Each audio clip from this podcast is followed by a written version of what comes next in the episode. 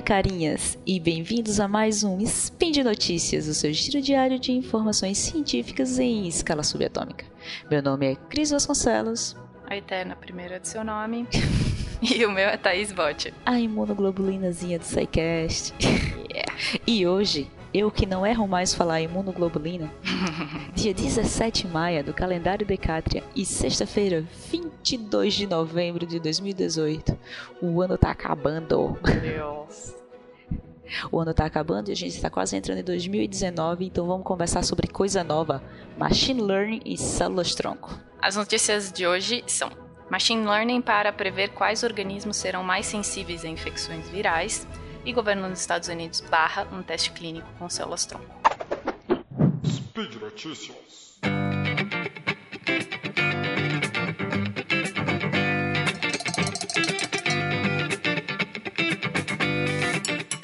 Nossa primeira notícia: Machine Learning para prever quais organismos serão mais sensíveis a infecções virais.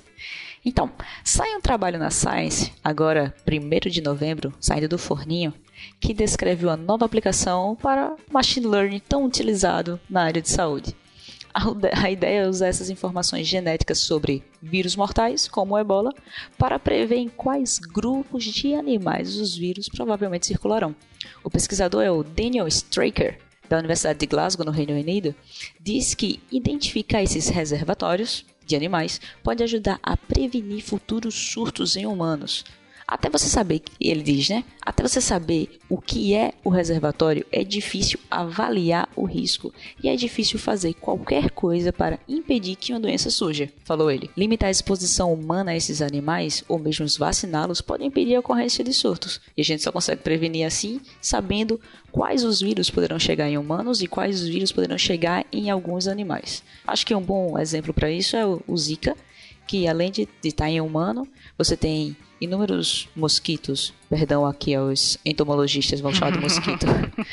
você tem inúmeros, vários mosquitos e você tem vários macacos que também podem ser é. infectados com zika. Então apareceu você pode agora. prevenir. É, exato. É, apareceu agora um estudo falando que é, macacos também são infectados por zika, então eles podem ser mais um reservatório do mesmo esquema da febre amarela. Matar macacos não vai ajudar na infecção do zika, tá, gente? Não, não matem macacos. Isso. Não matem Exato, macacos. eles são tão vítimas quanto você. Por exemplo, a gente tem morcegos que são comuns nas florestas remotas da África, onde tem a maioria dos surtos de ebola, e é lá que começa esses, esses surtos. E estudos de campo encontram anticorpos e sequências genéticas dos vírus ebola nesta população de morcegos. Ou seja, o morcego está infectado. exato.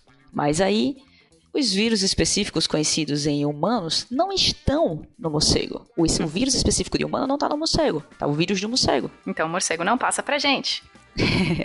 é, mas de certa forma, você tem o, Zika, o, ebola lá e você tem o ebola em humano. E para a gente poder inferir quando tem um vírus novo, quais serão os, os organismos que ele vai infectar, o que foi que o pessoal fez? Simplesmente pegou dados, estão pegando dados de genomas de vírus e, de, e dos hospedeiros conhecidos, humanos, macacos, afins, usando esses dados como treinamento para um, um modelo de machine learning, construindo um modelo e utilizar esse modelo para prever quando novos vírus vão infectar outros organismos. E aí, que tal, Thaís? Oh, é muito bom isso, né? Porque se você vai lá e vê que o morcego tem um vírus um ebola. A gente tem o ebola, mas o vírus é diferente. A gente não tem como dizer, ai meu Deus, como que isso passou de um para outro. Se a gente usar modelos como o de machine learning, a gente pode ver, predizer que modificação vai ter no vírus para ele conseguir infectar um ser humano. Ou, é, se tiver uma modificação no vírus que veio do morcego, que outro hospedeiro ele vai conseguir infectar. Então parece um pouco difícil, mas é uma predição, do mesmo jeito que machine learning consegue prever mercado financeiro, aí é Isabela. É, a gente está tentando ver como que a gente consegue prever é, que hospedeiro vai ser o melhor hospedeiro para aquele vírus que apareceu por aí. Por exemplo, se a gente vê que o Zika, o, o vírus da Zika, ele foi identificado há muito tempo. Ele foi identificado como é, uma infecção de é, símios, uma infecção de, de, de macacos. Mas o que acontece é que ninguém imaginava que ele ia virar uma epidemia na gente. Só que se a gente tivesse estudado isso com algum modelo de machine learning cinco anos atrás, essa epidemia podia não ter acontecido. A gente ia saber que o humano é um ótimo hospedeiro pro Zika. E já ia começar a fazer vacina Exato. antes da hora. Exato, é isso. E o complexo é construir um modelo. Depois de um modelo pronto, basicamente você passa o genoma e você ele vai inferir quais os organismos que aquele genoma pode infectar. Exatamente. É fácil, parece difícil, mas não é. parece difícil. Tá a mas pessoa que fez o modelo olhando tudo de lado assim agora. não. É, exato, tipo, não subestime meu trabalho. Bom, Cris, vamos para a nossa próxima notícia. A nossa próxima notícia é meio bombástica. E ela é meio preocupante, na verdade. Que é sobre o governo dos Estados Unidos barrar um teste clínico com células-tronco baseado em trabalhos retratados, ou seja, trabalhos mentirosos. Tandanã. Aí a editora podia colocar um tandanã, tandanã. Editor podia deixar a Thaís fazendo esse tema. Exatamente, pode deixar, não tem problema. Não tem problema, pode deixar. Ficou muito engraçado. Bom, Cris, é meio, é meio tenso, tá? Mas a gente vai começar a falar sobre esse teste clínico nos Estados Unidos. Lá nos- nos Estados Unidos, eles têm um instituto que chama Instituto Nacional do Coração, Pulmão e Sangue. E eles interromperam o ensaio clínico usando células-tronco para tratar insuficiência cardíaca. Depois de descobrir que os trabalhos nos quais esse teste clínico era baseado não eram muito é, acreditáveis, não tinham uma credibilidade muito grande. Então, o que, que eles dizem? Eles é, falaram que eles tomaram essa decisão de barrar o teste clínico com uma abundância de cautela, nomes bonitos, para garantir que o estudo continue atendendo aos mais altos padrões de segurança e integridade científica dos participantes. E eles falaram isso no dia 29 de outubro. Esse julgamento que eles falaram, que eles tomaram de parar esse teste clínico foi baseado numa pesquisa feita pelo cardiologista Piero Anversa no New York Medical College, na cidade de hum, Valhalla. Sim, sim, Valhalla. Ok, ok. E mais tarde na é, Escola de Medicina da Harvard, tá? Em Boston. Em 2002, esse grupo do Piero, eles sugeriram que um tipo de célula-tronco poderia ajudar a regenerar o músculo cardíaco danificado. O, est- o- o estudo desse grupo ele deu a pessoas infusões de células-tronco para pessoas com insuficiência cardíaca crônica, tá? Essas células-tronco eles chamaram de CKIT, mas é um nome mais difícil, só para uma célula-tronco que eles geraram provavelmente in vitro. E devolveram para essas pessoas com é, insuficiência cardíaca crônica, tá? Eles viram que esses pacientes melhoraram depois de usar essas células-tronco, depois de usar esse tratamento com células-tronco.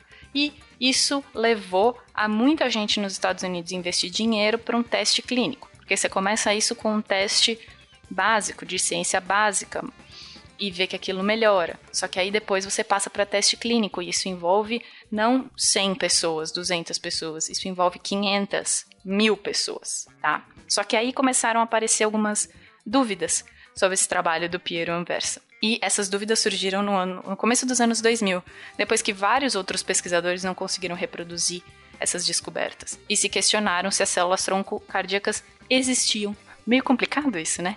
Você vai lá, publica um trabalho, o trabalho ganha um, um sucesso gigantesco, e aí passa para um teste clínico, e aí o que acontece?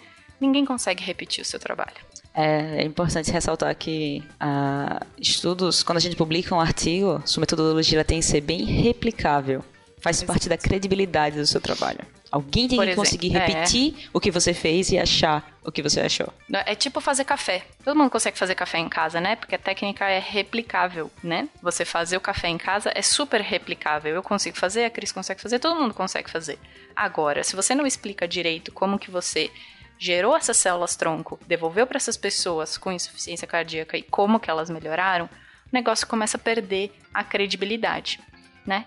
E no início desse mês, o hospital e a Harvard pediram aos editores dos periódicos que publicaram os é, 31 trabalhos desse Piero Anversa e retratou todos esses trabalhos. E o que é retratar um trabalho?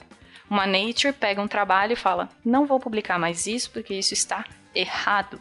Isso está errado porque mais de 20 pessoas tentaram fazer e ninguém consegue re- repetir o que você conseguiu até agora, tá? E a gente põe uma, um selo vermelho na capa do seu trabalho. Ele vai continuar na revista, mas ele vai continuar a- na revista com o selo vermelho escrito retratado. É, podia colocar em cima assim, achou que esse artigo estava certo? Achou errado, otário. Ia ser mais legal, mas tudo bem. Mas crises, trabalhos são retratados há séculos, né? Então o choque de cultura é meio recente. Demais. Mas isso é um perigo, gente. Então a gente já teve um spin, a crise é um dos primeiros spins que a gente fez, que a gente falou uma coisa que até gerou um pouquinho de polêmica, que a gente falou que o cientista não mente. Lembra, Cris? pois é, a gente pagou a língua, né? Depois de falar de vários trabalhos que são retratados por aí. A gente falou que o cientista não mente, mas porque é o que a gente quer. A gente não quer que o cientista menta. Acho que esse, é, essa é a conclusão de tudo. A gente não quer que um trabalho seja publicado com dados fabricados, porque isso envolve Exato, mas... muita gente. Mas a gente, também a gente já falou, a gente já teve um spin só com trabalhos retratados. Exatamente. Então, depois disso, a gente se deu, é, a gente se dedicou a falar sobre isso, falar sobre trabalhos que é, você pode nem fazer na má fé, não é isso. Não é, não, não é pode não ser intencional que você fabricou aquele dado, mas você pode ter feito uma análise errada, você pode ter uma amostra pequena. Então, os trabalhos têm que ser publicados de um jeito que as pessoas consigam repetir e chegar no mesmo, no mesmo resultado que você. Se não chegar, paciência, entende? A ciência é isso. Pode ser que você tenha feito alguma coisa errada no meio do caminho. Agora, fabricar resultado já é uma coisa que é muito mais. É, é, é, é o buraco é muito mais embaixo. Lembrando que se você ler algum artigo e achar outro que teve um resultado diferente, não necessariamente eles estavam errados e vão ser retratados. Eles tentam justificar a diferença que houve, porque pode haver uma justificativa. Eu posso estar fazendo, por exemplo, testando uma espécie de zika que está aqui no Brasil e outro ter testado uma espécie de zika que está nos Estados Unidos e aí a diferença vai ser por causa disso. Sim. Por isso que a metodologia tem que ser muito bem explicada para você Exato. ver a diferença, se você achar alguma diferença no resultado, você conseguir correlacionar ela com a metodologia que foi usada por aquele estudo. Bem, é isso, Thaís, depois de uma aula de como fazer artigos como fazer e como ser crítico na ciência, por hoje é só. Ouça, ouça o Spin todos os dias para saber se você é um hospedeiro ideal para um vírus ou para também saber se o que estão dizendo por aí é verdade. Deixe também no post seu comentário, elogio, crítica e xingamento esporádico, por favor. Lembramos ainda que esse podcast só é possível por conta do seu apoio no patronato do SciCast, tanto no Patreon quanto no Padrim e no link do PicPay. Um grande abraço e até amanhã. Beijo!